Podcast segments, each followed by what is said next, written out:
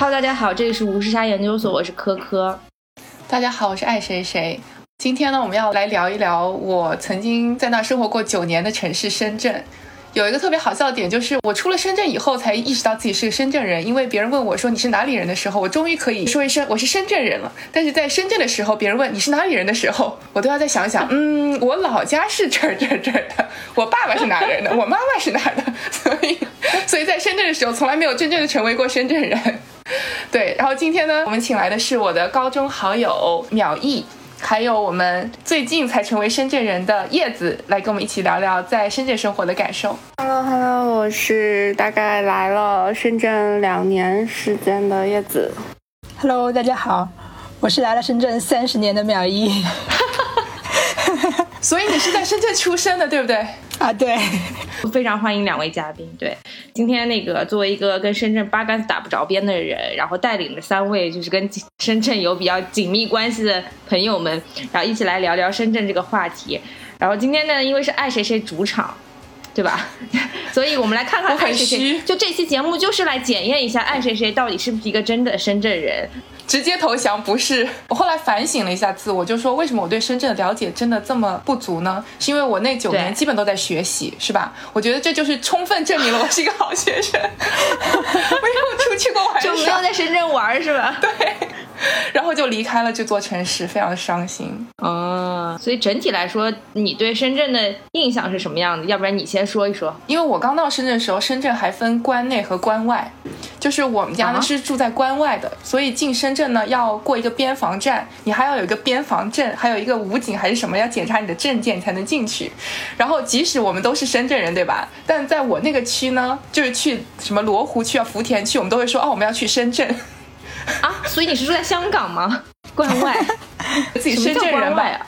就是它有一个特区，就深圳当年是有个经济特区的，不是深圳所有的区都是经济特区，它的特区呢只是某几个区。然后我我是一个关外人，所以就是还有一个去深圳的概念。虽然我已经在深圳了，对，后来那个边防站就没有了嘛，但是对，那是一个童年的记忆。对，是要有通行证的。这两年刚刚拆掉。哦，是最近才拆掉的吗？好像很久就没有。就是那个建建筑是这两最近刚刚拆掉，但是那个功能应该是停用了很多年了。我记得我高中的时候还有的。三十年的深圳人，这有鄙视链吗？其实还好吧，因为我不知道二极关存在了那么久，以为是很久就没存在了。嗯，不知道到我们上学之后还有在用。那他这样的目的是为了什么呢？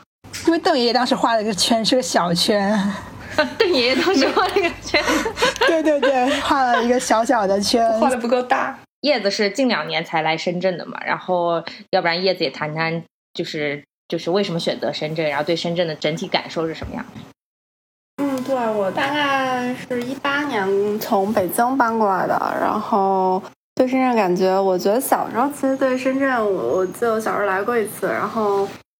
对深圳印象就是世界之窗，然后，呃，后来搬到这儿之后，我觉得深圳整个城市，我觉得就是一个现在超级放大版的世界之窗，就是真的是就 是城市生态之丰富，就是非常多的这种很 fancy 的这些呃商场，然后但是它同时可能就是几百米的地方也还是有一些就是路边摊啊、城中村啊，然后有一些很有烟火气的东西，然后而且我们家现在住的也是离世界之窗。景和中华特别近，然后就有时候想想，觉得哎呀，就是这个城市整个现在，呃，从这种福田罗湖到现在延伸到这个南山啊、宝安啊，然后包括像我刚也很 shock，就是说，呃，原来关内关爱区分这么大，就是我来的时候已经完全没有这种感觉了，就是其实龙华，然后再往远，甚至到这种就是龙岗都，呃，都都就是发展的很好，所以就觉得。感觉现在深圳变成了一个，就是呃，还是聚集世界之窗这种，就是多元文化的这么一个城市，所以还挺有意思的。嗯，叶子，你是北京人是吧？嗯，我西安人，然后以前在北京还有对待的时间比较长，然后外加其实后来在美国待的八年时间，可能我周围的朋友也是北方人居多，所以那会儿我搬来深圳的时候，也是我很多朋友都非常的，就是非常非常奇怪，就是说，哎，你一个北方人怎么跑去那么难的一个城市了？对，而且你这个北方口音在深圳会不会显得很突兀？呃，还还好还好，就反正周围有很多东北人压着，所以就觉得我的口音不好了。对对对，然后就是对，然后有时候回北京，然后朋友还在那说你这个怎么口音还是改不过来，然后我说没有没有，我现在已经把我周围的广东人都带出儿化音了。对，我觉得这也是深圳比较有意思的地方，就是你在周围可能还是占比比较大的，会是就是广东的朋友吧，就是潮汕也好啊，然后其他地方的，就是广东其他地区的朋友，就还是会有一些很就是。Local 的一些广东的这种文化跟风气带带过来，但是也还是会有很多这种其他的省份的，然后感觉比例非常均匀，就是大家都是感觉一半是深圳人，就是自己每个人身上都是百分之五十深圳人，百分之五十还是带着自己啊原生的那个地区的一些就是了解的一些信息，然后就是每次尤其是吃说到这种吃喝的事情的时候，就是交换信息是非常快乐一件事情，就是大家都。能就是带着一些就是自己本地的一些好吃的、好玩的东西，然后在每次公司团建的时候，然后我觉得就是马上就是大家聊一圈，一个群里能把全国的一些这个什么旅游信息都能凑齐了。我觉得这一点是在深圳特别有意思的地方。对对，感觉大部分深圳人就像爱谁谁一开始说的一样，就是自己有一个深圳人的身份，但背后还带着一个家乡的属性。对，就是这个是没有办法抹灭的。对对对对对，而且这个本来跟我自己长大的背景也挺相关的，因为我小时候也是爸妈一个南方人一个北方人，所以就是每次人家说你哪儿人的时候，也会经常的就是 犹豫一下我到底是哪儿人。然后在深圳，我觉得这这种感觉非常有共鸣。对，需要解释一堆。那好，我们来问一问从小就在深圳长大的深圳人，你觉得自己是哪里人？啊，这个其实有跟爱谁谁是一样的，我们有会说自己老家是哪里，比如说我就是老家是湖南，所以所以其实也是父母这一代来的深圳，对吧？对对。哎，有没有那种就是就是祖祖辈辈都在深圳？有啊有啊有啊有啊啊！他们可能已经富裕到跟我们不是一个世界的了。对，就我们的生活中可能接触不到啊，这种人群应该很也很少了，对吧？比例应该不高吧？当年我比较少吧，没有很多。对，嗯嗯，那那所以就是你对深圳是什么样的感情？觉得深圳是怎么样一座城市？就我觉得深圳是一个很小的城市，尤其是当时跟爱谁谁做同学的时候，然后我们当时是高中同学嘛，第一次见面，大家发现，哎，你的高中同、你的初中同学是我小学同桌，哎，就这种 这种感觉特别强烈。我们当时应该是有四五个好朋友吧，聊了一圈，发现大家分别都有什么初中同学，现在是对方的同学的高中同学之类的。那是不是也只有这么几所好的学校啊？也有可能。那时候我就感觉，纯深圳是个特别小的城市。其实也也对啊，深圳的面积，土地面积应该是只有北京的可能三分之一吧，上海的二分之一，如果没有记错的话，就面积就很小。嗯，然后人口也比较少，尤其是我们当时上学的时候，可能人比现在更少很多。就在我们以前的印象里面，深圳大概就只有从东门到上海宾馆这么小。嗯，除了上海宾馆都不叫深圳了。我记得我小的时候就很小的时候，刚刚有记忆，那个时候是住在现在 COCO 就购物公园那个地方，然后我爸就经常说：“哎呀，走，带你去市里玩。”所谓的市里就带我去上海宾馆玩，感觉只要出了上海宾馆就不叫深圳了，已经。所以其实你是经历了整个深圳从这个特区开始，然后进入经济腾飞的高速发展这么几十年的这个时间是吗？你应该都算完整经历了吧？也也不算吧，还少了最初的十年吧。改革开放不是四十周年了吗？现在 还差十岁呢。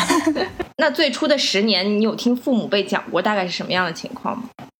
那个时候应该就比较苦。就说到这个，是我我父亲，他其实是工程兵嘛，是来建设深圳的第一批人。所以呢，就刚来的时候就是荒山，什么也没有。原本他们是部队转业的嘛，嗯，就是带着部队的一些战战斗习惯吧，可能到了哪里又安营扎寨，开始拓荒。对对对。对，因为之前看那个高晓松的那个《探世界》最后一期讲深圳嘛，然后他说，因为他的姥爷是这个深圳大学的创办者，当年他姥爷就是从清华大学，然后被国家派到去建设深圳大学，然后当时很多人主动写信给他姥爷说，请命，愿意追随去建设特区的大学。我觉得当时看完这段还蛮感动的，然后觉得可能当年有不少的人是第一批的去建设特区的，然后在特区从此安家的人，对对。对，其实确实想想，这个不是一个简单的决定吧？就当年深圳真的是什么都没有，就有的只是那一个圈，就是只有一个愿景。是，可能就跟现在一样，就任何一个荒荒村、荒荒地一样啊，就是完全没有被开发过，然后大家带着一个愿景、一个梦过来，嗯，或者带着一个任务过来。就九几年的时候，深圳已经很有城市的样子了吧？就是我们出生以后，比较帝王是什么时候？对对对是几几年的？我感觉那个时候可能都已经有帝王。九六年，嗯，九六年竣工，对。然后当年不是说什么深圳速度三天一层楼，三天一层楼，那个是国哦，贸，那是国贸。哦，OK。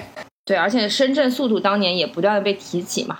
我觉得很难想象现在还有一个这样一个城市可以和当年的深圳相匹敌了吧，或者相类比了吧。嗯，对，真的是集结了全国的力量吧，就是那么多优秀的人。所以经常有一句话说来了就是深圳人嘛，然后 很多人来了深圳，最后都在深圳落地生根了。那么深圳人到底是一群怎样的人呢？啊，我觉得其实深圳人可能也像刚刚说的一样，比较敢于去逃离舒适圈，因为当年其实全国，我觉得凡是大家来自的地方都会比深圳当时的情况要好，嗯但是你就、啊就敢相信那样一个愿景或者一个一个画饼、一个梦、对，一个一个设想，就敢离开你的舒适圈，去一个荒山野岭去拓荒了。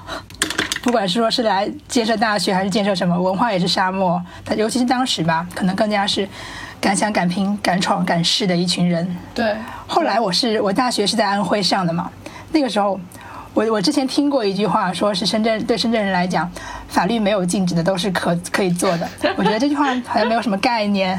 后来呢，就是当我去到安徽上大学，发现确实是有这么一个，可能大家思维惯性吧。就是可能对我去到，也许安徽是一个比较更加保守一点的地方了，我没有在其他地方待过很久，所以嗯没有太多的那个对比。后面我就感受到，确实是有这种感觉，至少安徽是啊，他们有一种就是法法无规定就不可为的这样一个观念，哦。但深圳是法无禁止皆可为。对，对，尤其最近还还看到一个一个一个例子吧，算是一个故事，说，呃，深圳是全国第一宗土地挂牌拍卖的，就深圳有第一宗土地挂牌拍卖，那个时候好像应该是当时还不允许或者说没有规定允许把土地做成一种可以交易的东西是，哦但是深圳就先这么一锤敲了，先拍了一宗土地。嗯嗯，深圳是一个试验田，我感觉就是所有所有先行的东西，政策不管是政策还是一些技术，然后都会在深圳呃率先得到试验吧。对，因为整整体特区的政策还是都比较开放的。就像你刚刚说的，就是法律没有说不让做的都可以做。呃，包括当时也涌现出了什么深交所，对吧？然后嗯当时的这个一大批深圳的企业。所以其实也是在那个时候出现的，深深发展，对吧？对特别是一些金融的发展，对。对，呃，所以叶子，你觉得你自己是深圳人吗？现在这种感觉，我觉得还没有特别强烈。我觉得更多的是，我觉得深圳给很多新来的人提供了一个能融入这个城市百分之五十的这么一个机会吧。我我觉得就是因为我自己本身其实刚回国的时候想法是定居北京，其实我觉得更多的就是深圳 versus 北京，就是后来做这样的选择是可能会在整个城市的生活空间和个人的生活空间做一个取舍吧。就是我觉得北京对我来说是一个有趣的人、有趣的事儿非常非常丰富的一个地方，但是人居环境上，包括天天的交通成本上也真的是很高。然后深圳，我觉得，因为我现在就住南山，然后我觉得是一个非常像新加坡的一个一个区域，然后整个自然环境也好啊，然后工作的环境也好，都非常新，然后一切都至少个人空间上面，我觉得呃就是非常的舒服，所以我就是在我现在，我觉得就是我还是会有那个问题，就是不停的被别人问，OK，你到底是哪儿人？嗯、可能也不会说第一反应就觉得说 OK，我是深圳人，但是我觉得现在第一反应至少会说，嗯，我现在住在深圳，但是我之前是在哪里住过的，会大概是这样子的反应。嗯，到目前为止，深圳给你的感受是比北京要满意的，是吗？哦，我就说从个人的这个就是居住环境上、人居环境来说，我觉得深圳可能现在确实是我在国内最喜欢的一个城市了。对啊，就是平时，嗯，我觉得有时候下班然后去深圳湾海边然后去骑自行车，然后在路边摊吃烧烤。昨天晚上还在我们家楼下的一个那个，就是白天是汽修店，晚上改成烧烤摊的这么一个地方，然后吃烧烤吃到十二点。我觉得就是这些，都就是这种南方沿海的这种气息，我觉得还蛮。有魅力的。然后最近看那个《月下乐》那个乐队夏天里头那个，昨天在看五条人唱那首歌，我觉得就是特别的有这个南方沿海的这种呃这种这种氛围。所以就是对于北方人来说，我觉得这个也是非常有趣的一个体验吧。对，我我记得我最早的时候十几年前去深圳的时候，有个很明显的感觉，就是深圳根本看不到老人。就是，嗯，所有所有都是哪里哪里全都是年轻人，几乎都没有老人。这两年是不是好很多啊？哎，我觉得其实没有，其实还是比例上还是少吧。嗯嗯，你知道，呃，我刚才谁谁已经超过了深圳的平均年龄吗？现在是多少？二十九岁了，那还好，那还好了，刚刚越过。对对对对。因为深圳应该是就是对于这个落户政策什么都是比较就是优越的，对吧？就是是不是来了就可以落户？呃，我觉得相对于北京跟上海来说，当然是宽松很多。嗯，对，它还对对对，所以所以呃这方面，当然它也是有自己的一些条件跟门槛，但是相对而言还是比较比较容易，包容性比较强的。而且我理解是不是深圳其实它没有什么特别明显的地域歧视啊？就是整体来说，它的整个环境都是比较开放的，而且。全国各地的人过来之后，好像整体大家如果有一个作为深圳人的认同感之后，就好像很可以消弭一些。彼此之间的地域歧视，我不知道你们有没有这种感觉？对，就是我觉得更多的是大家都是外地人，所以 觉得这个拉平了，对，所以不太会有，嗯，所以不太会有这种问题。本地人对吧？对，什么本地人？就是能会说粤语的，会会说粤语的都没几个。我觉得，我觉得特别典型的一个就是大家去 KTV 唱歌，然后就是每个人都可能有时候会点一些粤语歌，但是没有一个人能把这个唱标准的。甚至就是很多这边就是从在香港上学的人，其实留在深圳工作的蛮多的。就是大家的这个所谓的粤语口音都不一样，我觉得这个特别好玩。然后我在深圳待两年，我真的也是一句都没学会，就是就是我听到的都特别不标准。是不是也没有什么机会说呀？对，就是因为实在是广东人太少了。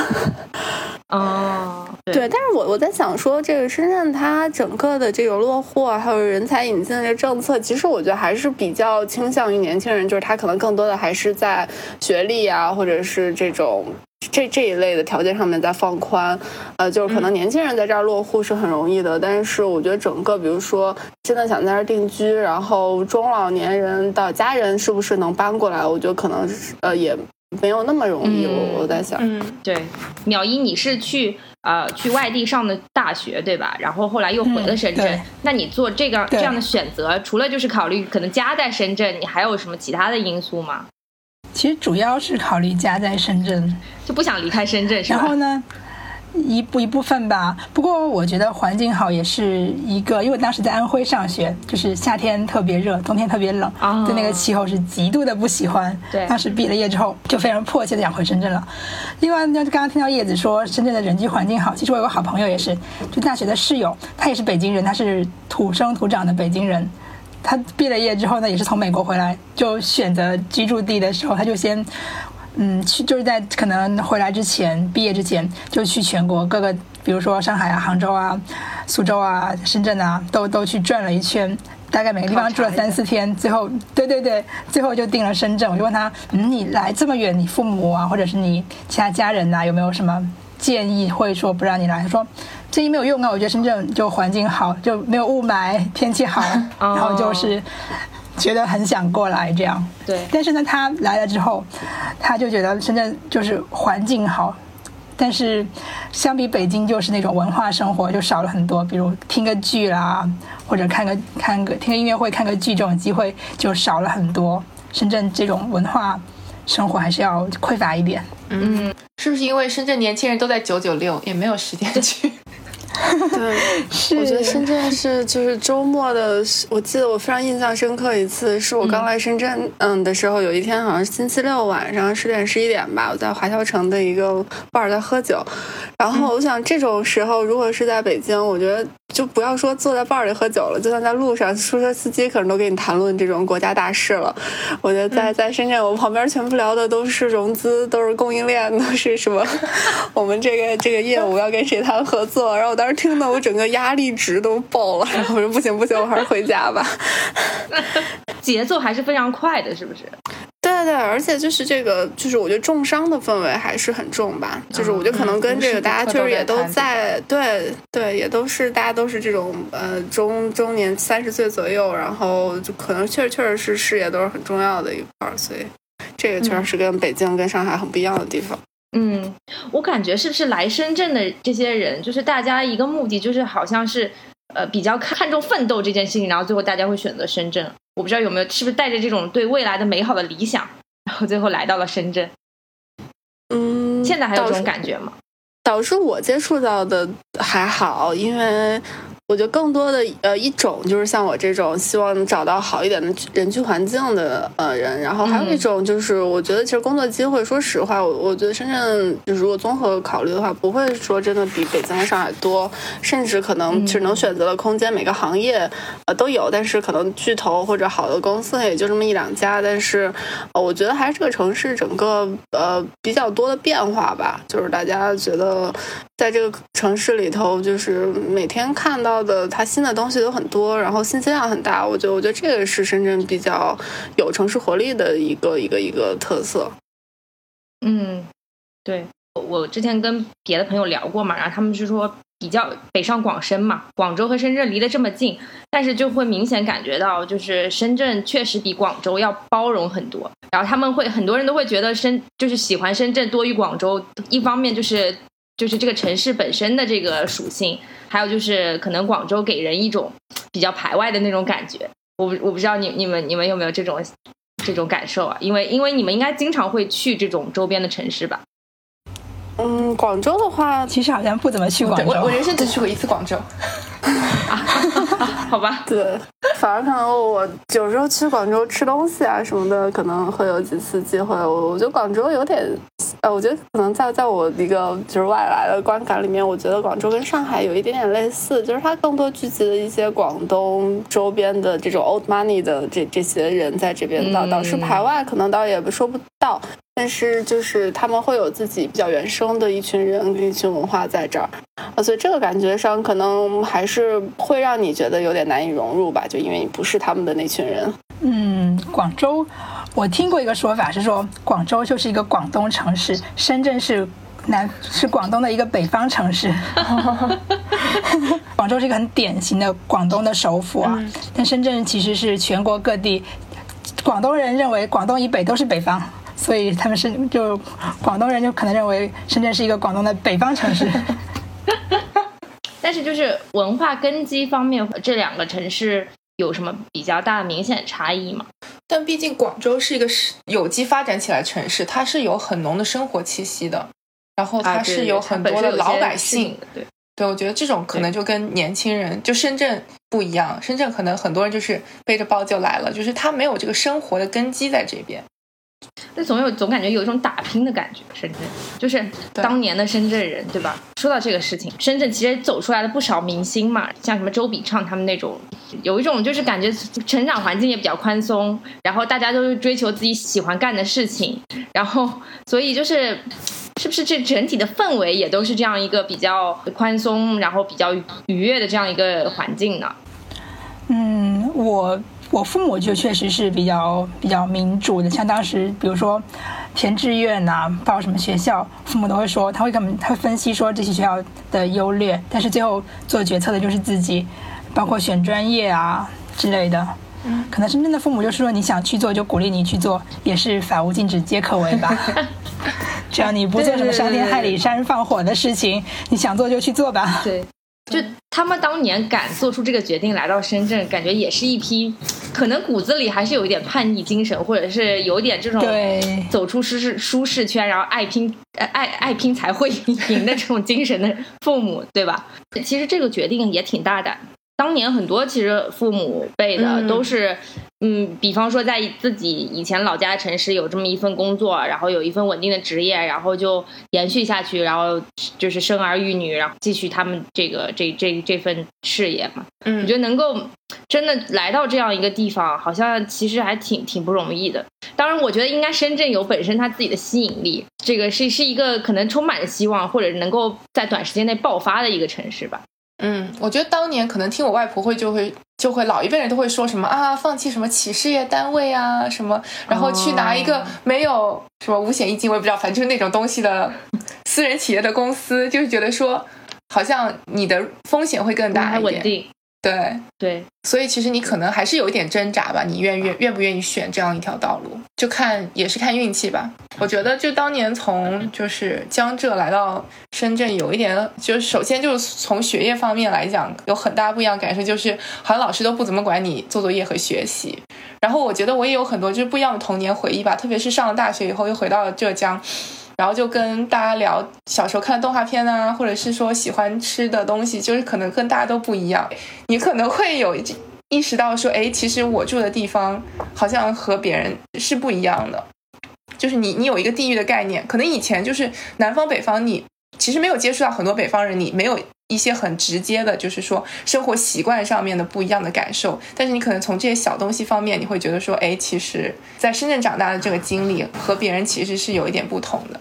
所以叶子，你你现在有觉得有什么比比较大的明显差异吗？有什么深圳独有的在但是在别的城市没有看到的东西吗？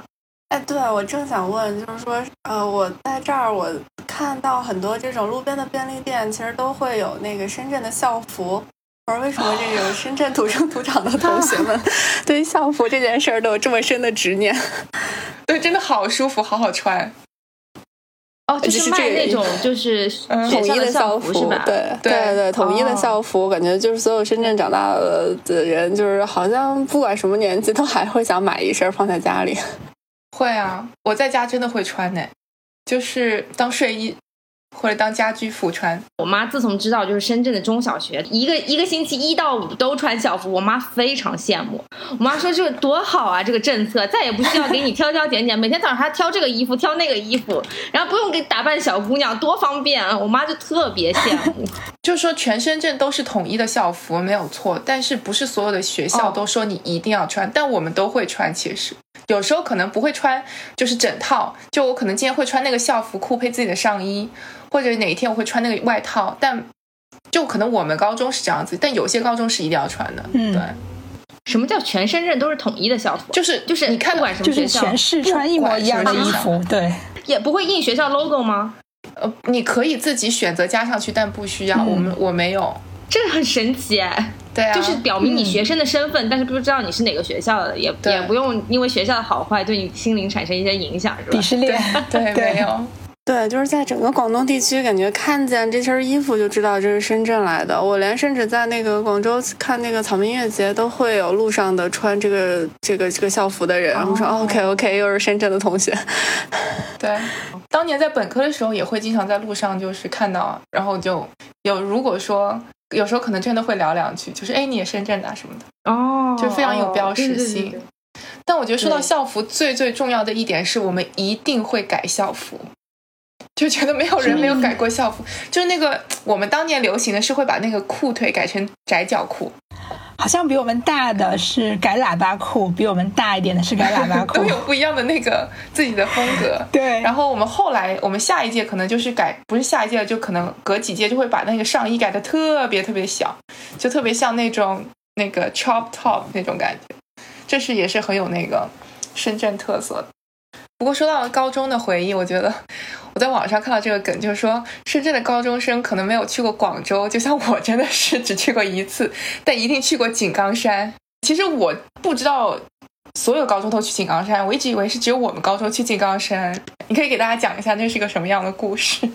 高一的时候吧，应该是就过去，那时候叫社会实践，我们叫它社会实践，就是去井冈山体验一下农村生活，嗯，然后还有去革命根据地去学习红色精神。对，我的那个经历其实蛮特别，就是我以前可能没有，我好像没有怎么坐过火车，然后我们是要整个年级的人一起坐那种坐着的火车。然后坐一个晚上到井冈山，然后每个人呢好像是两个两个同学一起还是三个，然后住到一个农户的家里面。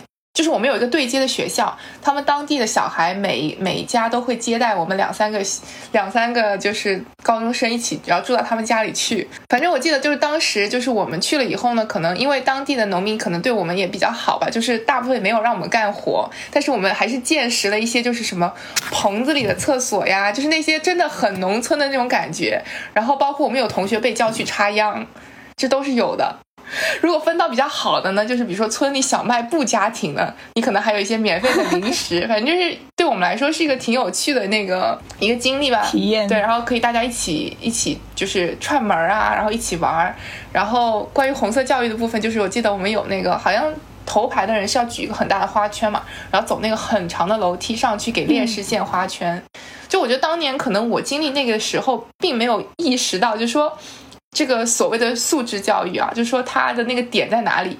就我觉得我还是在那个享受跟朋友们一起出去玩的这个，就有点像春游吧，就是只是不一样的春游。但其实它是就是就作为高中生来说，它是那个所谓的素质教育的一部分。就说你可能要去这个了解这个历史，然后你真的去体会这种农村生活。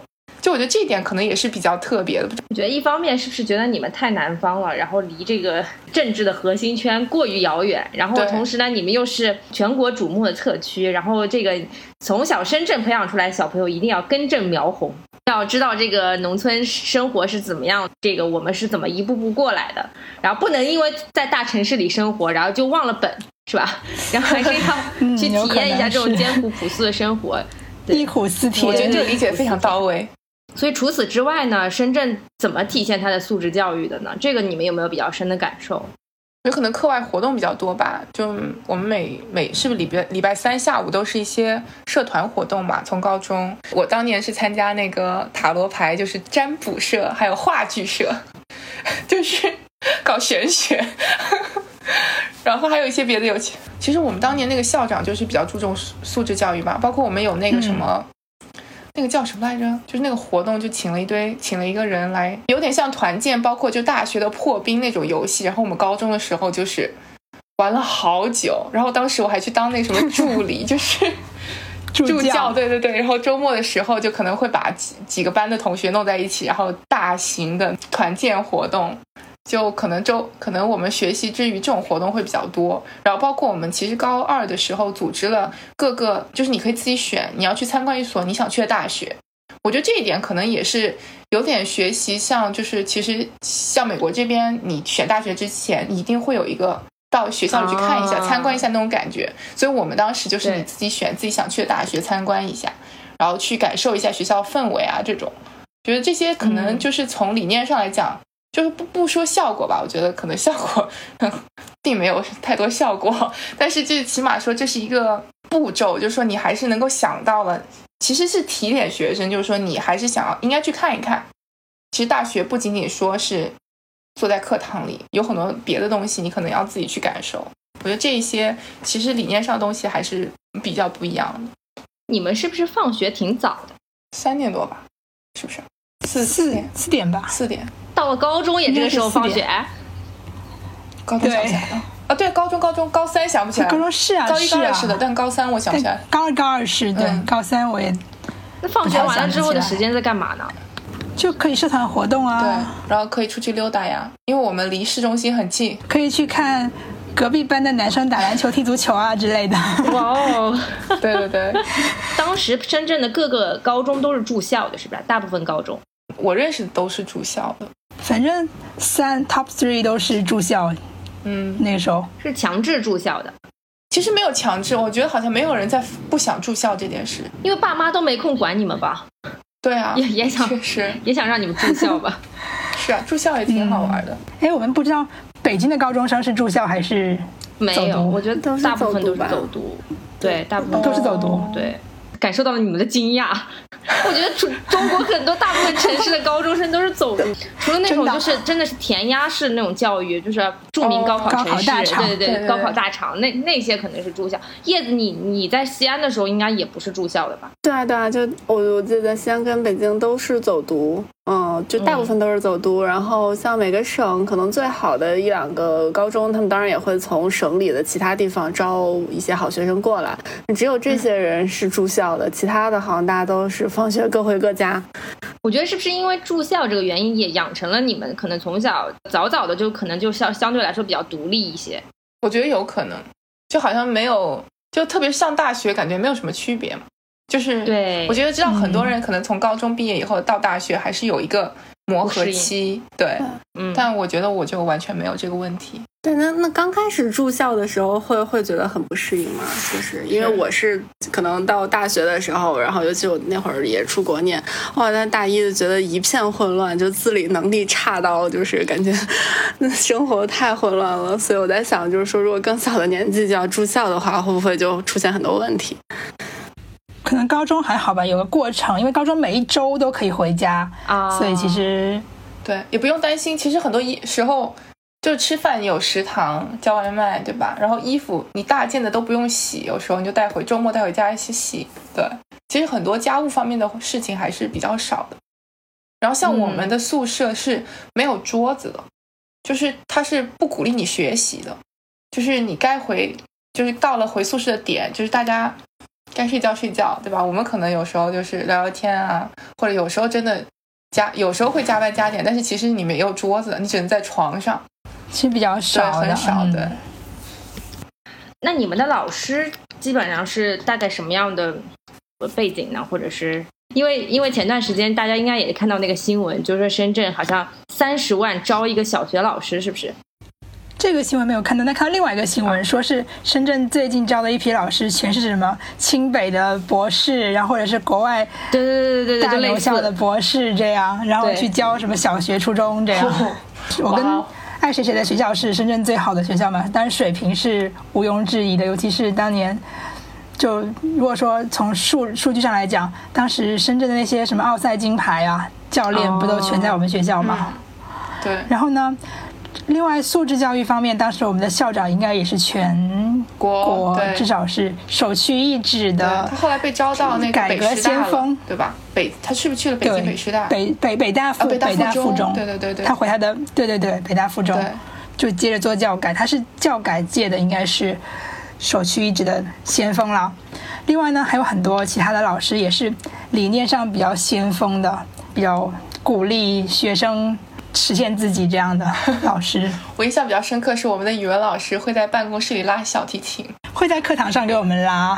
所以就是深圳素质教育对于你们身上的烙印，在之后的，比方说进到大学里面，或者真正的进入这种工作环境当中，你们觉得是有帮助的吗？就是有什么比较明显的跟其他的地方来的同学的差异吗？就从心态上有一些不一样吧。就是我觉得我们的心态都比较。也不能说咸鱼吧，对，就是比较 chill，就是因为我们可能从小就没有把学习和考试这件事情放在一个绝对的地位，所以我们能够承受一些，我考不好就考不好，就是这种，就就你觉得不是很有所谓，对，然后在很多事情的上，你可能比较容易看到一个问题的多方面吧，或者是包括。组织一些学生活动，我觉得这种都是小打小闹。确实说你对对你的后来职场有没有帮助？我觉得可能并没有，但是你可能就是试错的机会比较多，就你有更多机会去犯错。应该是跟各个城市的这个整体氛围和环境不同吧。你像山东这边的话，或者北方的一些城市，呃，包括南方一些城市，可能他们更加注重一些教育，或者是像之前因为听一些就是山东的朋友聊起嘛，可能对于山东这种高考大省来说，他们。觉得就是高考可能是也是改变命运的一种方式吧，把文化或者把学习看的其实其实是很重的。那我不知道深圳有没有这种感受呢？对，其实我想到一点，就是深大不是一个就是大家心目中的名校或怎么样，对。但是深圳人愿意去深大。就是大家不觉得说怎么样，就是不管说在国全国的排名或怎么样，就是上深大就是一个挺好的事情。这个其实是不是也是跟嗯父母的这个观念、父母的教育观念比较相关？父母可能觉得说，可能没有那么着重的强调过，就是高考这件事情或者学习这件事情对于你们人生或者命运的走向的改变或者怎么样？可能可能整体来说，父母对于这件事情也看得比较淡，是不是？就是深圳的父母到底是怎么样一个教育的理念呢？就像我们认识的人当中，就是将来做很多职业的都有。我觉得我像我做金融真的是很传统，但像我有就是认识有做指挥的呀，做设计师的呀，然后有做像刚刚采访我们有做导演的呀，对吧？就是你可能会觉得说你没有想过这些，但是深圳有各式各样的人，他们就会有各式各样想做的事情，就没有一个非常传统的一个固定的这样一个路数。而且不是一定是觉得做怎样的职业才能达到怎样的这个阶级跨越，他们可能觉得说追求自己的喜好或者追求自己的这个精神世界愉悦吧，可能把这个这个事情看得比较重。之前我我妹妹就是我干妈家的一个妹妹，她是小时候在深圳长大，然后上到初中，然后被被带回了西安，就是。小时候他就说这边上学特别开心，就是每天上学都很高兴，然后就是很多这种能大家一起玩的各种兴趣班啊，这种课外活动。然后回去了之后就发现，哇，内地的教育，我天天都在做做作业、做题，然后特别压抑。就是这个，可能我觉得还是学生本身可能上学的时候，这些小孩会快乐一点。爱谁谁，你是之前有在杭州读过一段时间，对吧？对啊。我对比超强烈，我就记得我小学三年级的时候在杭州，下课的时候有十十三本练习册。要做。小学三年级，对啊，就是真的很 很夸张，然后我真的会哭着写作业写到十一点，就是我是那种很讨厌写作业的人，然后我就会哭十分钟写一个字，就那种练习，比如说这个字抄十遍嘛，可能你认真写半小时就写完了，但我就是很不愿意写，就那时候闹到就是当时因为我爸妈已经去了深圳，然后我外婆外公会打电话跟老师说。啊，这个作业布置真的有点太多了，然后老师会说要减半什么的，就就是你知道那个其实你要说多吧，可能大家都在做，但我就会觉得说你那种不快乐是真实的，就是我就是不想写作业，然后到了深圳以后就再也没有这种没有这种苦恼。但这个其实也是跟各地的升学压力有关的，所以你深圳考大学难吗？难，哎。就是最近大家不知道有没有看到一篇公众号文章，说其实全国高考最难的省不是山东，也不是江苏，是广东啊？为什么？有没有看过？啊，因为广东没有好大学。大概是对广东一个是没有好大学，另外一个是广东人就是广东不限外外来人口在本地高考吧，好像是。所以其实很多外地人来广东，就是父母过来这边工作什么的，或者是经商办厂各种，然后小朋友在这边高考。还有很多是因为广东的教育可能相比内地，尤其以前会差一点。嗯，那那些比如说高考难度大的省份，也会说移民来广东高考。对，嗯，而且还有你知道还有一个数据很夸张吗？说深圳的初中生升到普高的概率只有百分之五十，因为学位数的原因，就深圳的高中也特别少，所以你高中已经是直接筛一半不能高考，然后另外一半又是全国高考最难的高考大省。哦，一个在浙江做十三本数学题的人，跑来深圳碾压，也就只能碾压一个小学四年级吧，五年级不就荒荒废了吗？但就像刚刚那个苗一说到，就是说，可能深圳在包括创新啊这方面都做的也算是比较领先，但其实很多人提到深圳，还是会觉得说深圳没有自己的文化底蕴，就有时候会跟。呃，回深圳的时候会说，哎呀，那最近有什么好玩的呀？他们就会说，哎呀，没有什么好玩的呀。就是深圳，可能我小的时候大家会去那个 shopping mall 里聚，然后到现在可能大家还是去 shopping mall 里聚。对，深圳的精神或者文化可能是，可能真的就是改革开放，去去试别人没有试过的东西，去就给你一个给你一个遥远的梦想，你自己去想办法实现它。尤其是当年可能在更早的时候是，嗯，开放程度没有那么高。深圳是最早去尝试跟外面的世界进行交流。当然，除了北京这种首都之外，首都肯定是有有政治、文化、经济的各种交流。那在其他的广大的中国其他地方，深圳是第一个可能用非官方的渠道尝试去跟外面交流，对世界开了一个窗口，看到了世界，让世界看到自己，这样。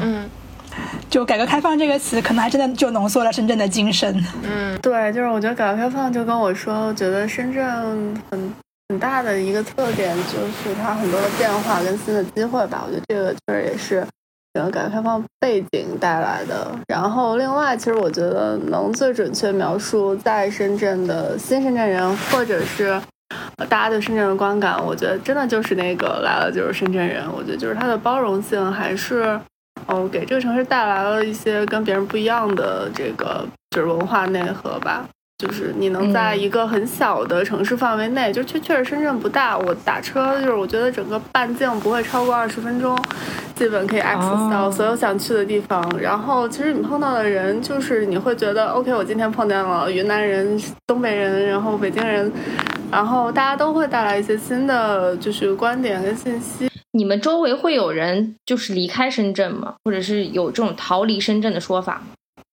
对，会有。其实这个这个现象在就是大概到我们这个年纪，或者再往上几岁成家有孩子之后，特别明显，就是真的是很多的。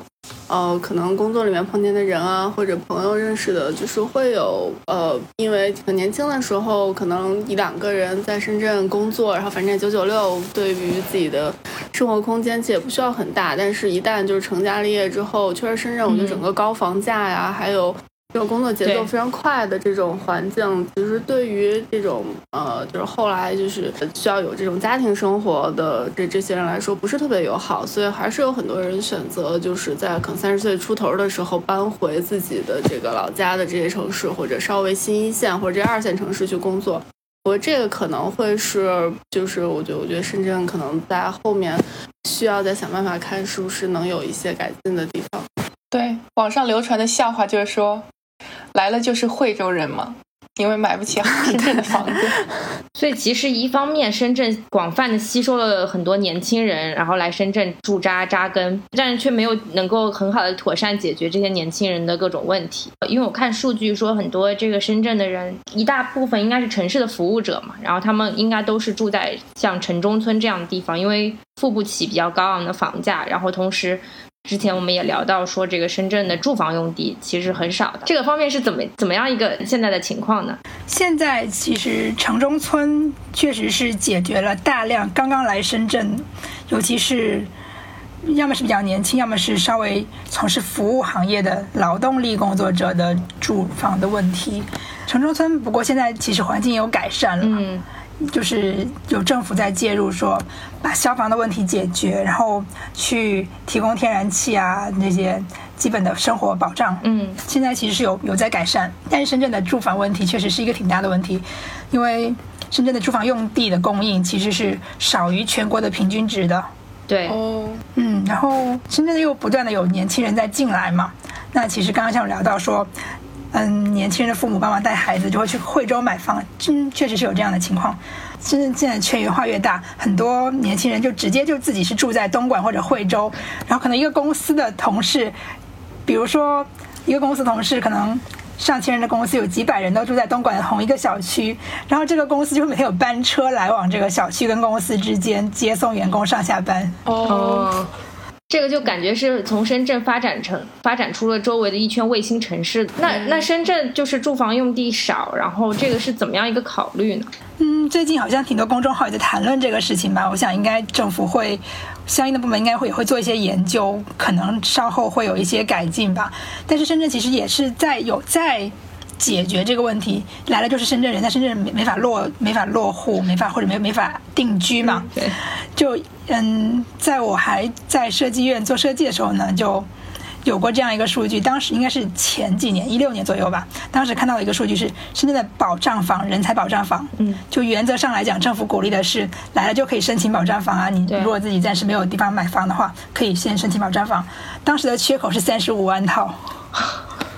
就是要排队，可能排个至少十年吧，可能。我我我当时是这么预估的，但现在这几年应该是有改善，因为我自己最近还就是申请到了一一个那个可以暂时租住的人才房，这样。哦，那这个租金大概是多少？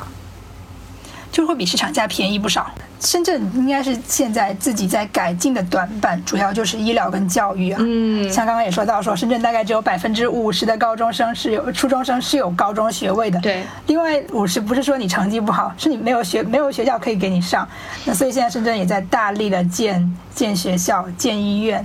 嗯，但大家也有说，也有也有在也有一个一个担忧，因为你建学校跟建医院是只要有钱就可以，就有钱有地就可以建，是没地是一个问题了，但是地也可以解决。主要问题是，医疗跟教育资源都是需要积累的，像大家有有疑难杂症，肯定首选还是去北京看。对，北京如果太远或者是太床位紧张，那也去广州看，嗯，去上海看。没有人，没有任何地方的人会说，我生了一个奇怪的病，我要去深圳看一下病。嗯，这个是全国各地人都不会这么想，包括深圳人自己有，如果有什么比较大的病，也会说去广州看，是或者去北京、上海看。对，对，深圳比较匮乏这种优质的医疗资源，那可能年轻人在这边奋斗，可能也无暇顾及自己身体。那那如果说将来，嗯，成为一个比较健全的城市，老年人也会嗯随迁过来也好，或者是现在奋斗的人年纪大了，当遇到更多的健康问题的时候，医疗的短板还是会制约城市的发展。对，对。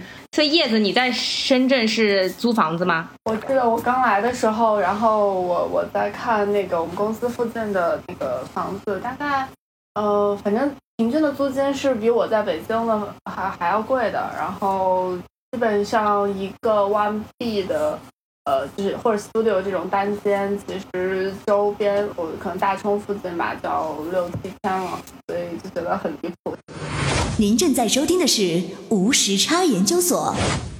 无时差研究所是一档横跨中美的播客节目，我们分居在大洋两岸，邀请各行各业的同龄人一起讨论时下中美的诸多社会现象。虽然每周都要配合着时差，以远程连线的方式录制节目，但我们每周的更新无时差，因为我们知道每一期的认真对待都会传递给世界各地的你们。如果你喜欢我们，欢迎扫描微信打赏码，或者使用爱发电给我们送来你的心意。详情请见本期节目的文字介绍。谢谢大家。我总觉得深圳就是经常会刮台风，就很讨厌。而且我不是很喜欢南方这种很闷热潮湿湿的感觉。是吗？嗯，，对，我觉得这是南北差异，就好像我刚我去北方的时候就觉得很干，但我现在习惯了干以后，我又很怕湿。哦，我记得我刚来的时候也是，我我觉得就是还挺难受的，就是因为湿度太大了，就觉得一直在出汗，然后闷闷的，然后就去哪儿都得开着空调，完全就是我我家空调就是二十四小时都不关的这种。然后后来时间久了，我我反而觉得就是呃，就是省了很多这种护肤品的钱，就是因 皮肤都不会特别干，然后其实还蛮舒服。但是确实确实，我觉得夏天就从三月份之后吧，然后天气热起来了，在外面白天的时候还是蛮晒的，还挺热的，整体还好。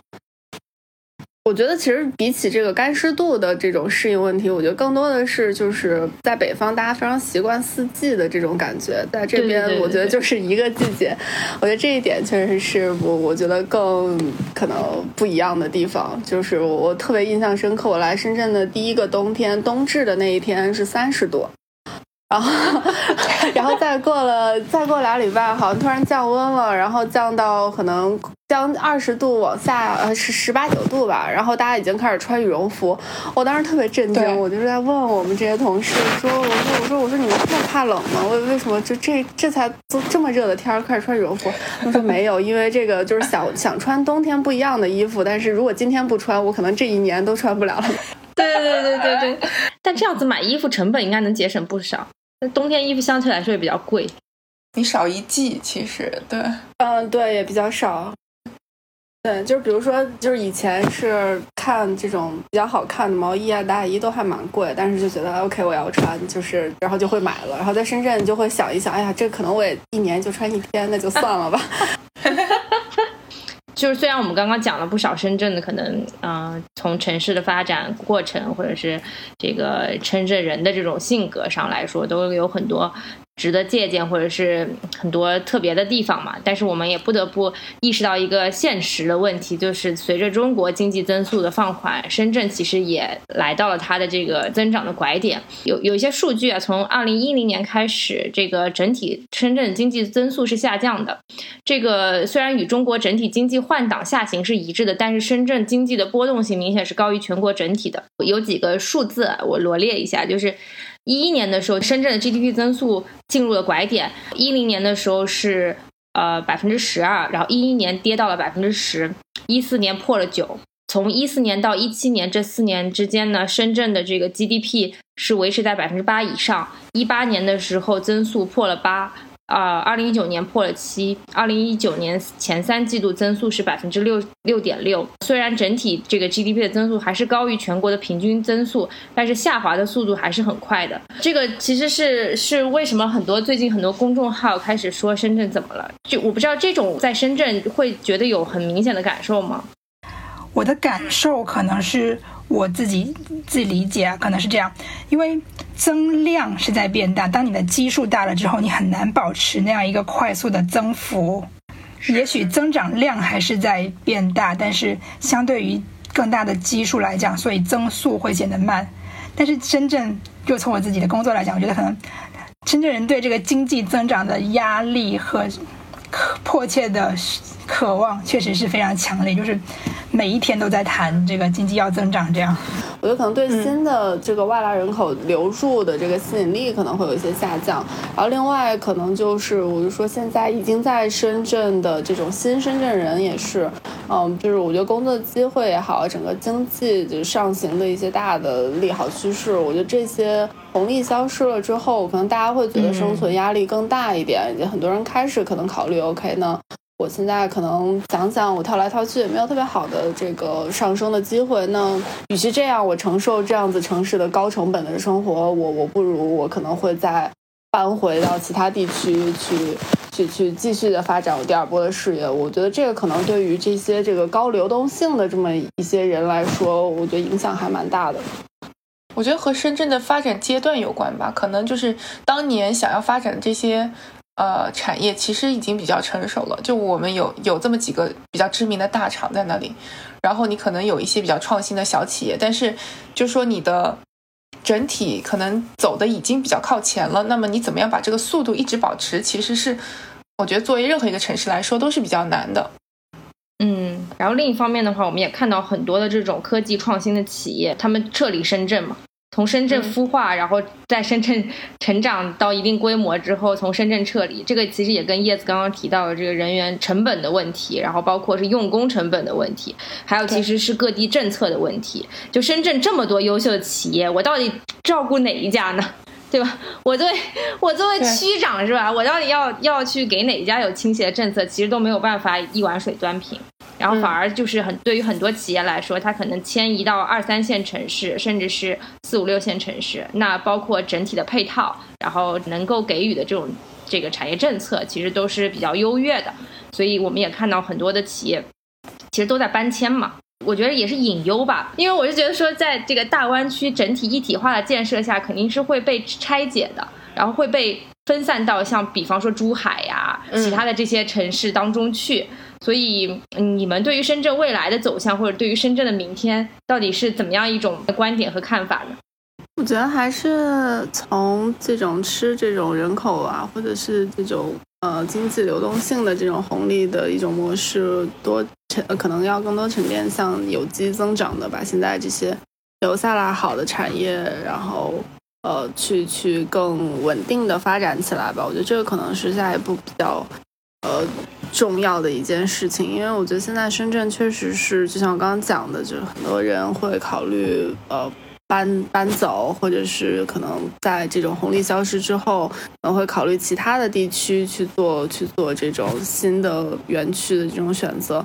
我就觉得现在的可能在这种快速增长的这种压力下，我觉得深圳整个的嗯就是工作节奏啊跟压力太大了，然后就变得有点像这种反向的。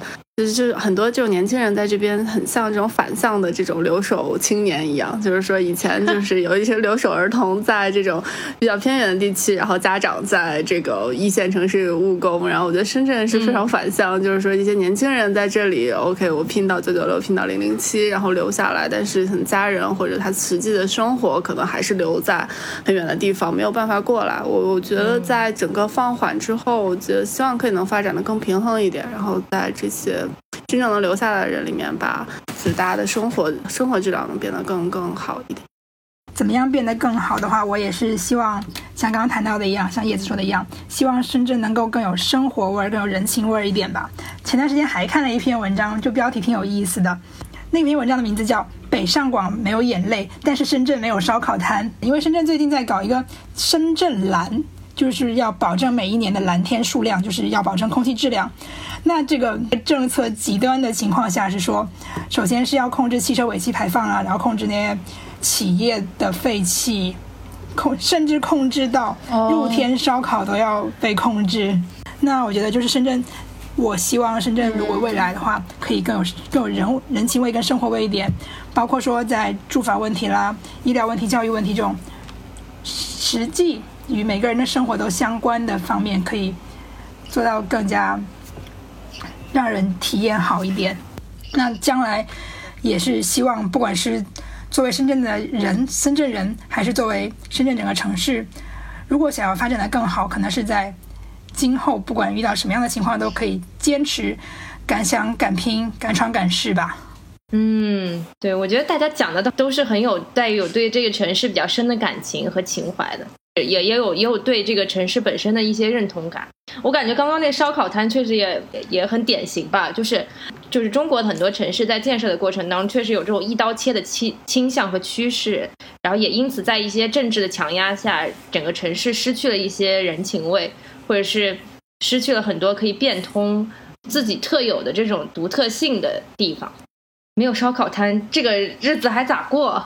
就像那个，我觉得就深圳的城中村的那些区域周边，其实都特别多，港下、白石洲啊，因为我自己住南山嘛。然后像这些，就是在城市这种中心区旁边穿插的这些，呃，城中村的这个边缘，其实就有很多这种烧烤摊，就是可以一天翻这家店，一天就是可能早上是一汽修，晚上是烧烤，或者是还有那种一天翻四摊的，从早早饭到中午盒饭到炒菜。到晚上烧烤，就这种都有，我就特别喜欢在深圳这些城中村里面穿，我觉得很有意思。对，深圳的这个就是深圳的历史，对深圳的特色。对，一一个城市好像总有一点它自己呃沉淀下来的东西。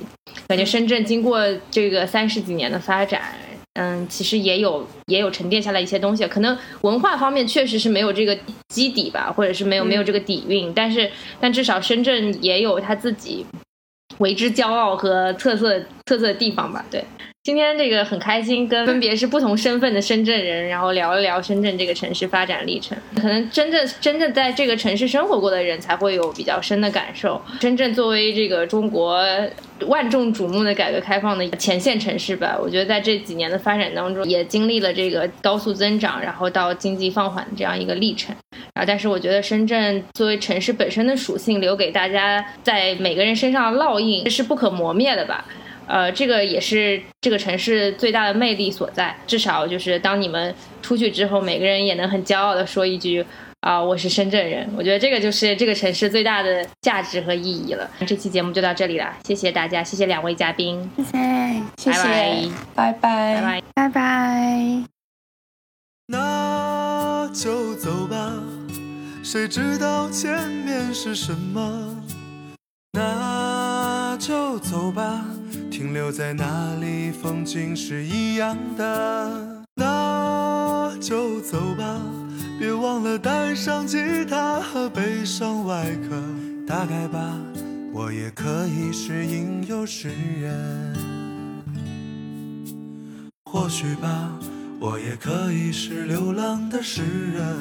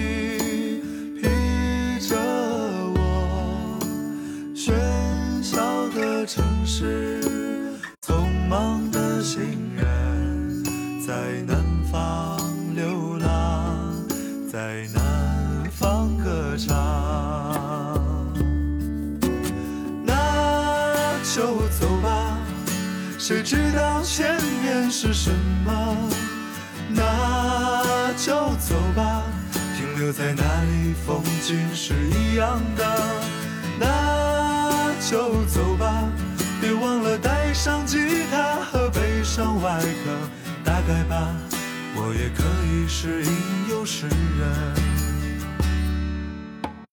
那就走吧，谁知道前面是什么？那就走吧，停留在那里，风景是一样的。那就走吧，别忘了带上吉他和悲伤外壳。打开吧，我也可以是吟游诗人。或许吧我也可以是流浪的诗人。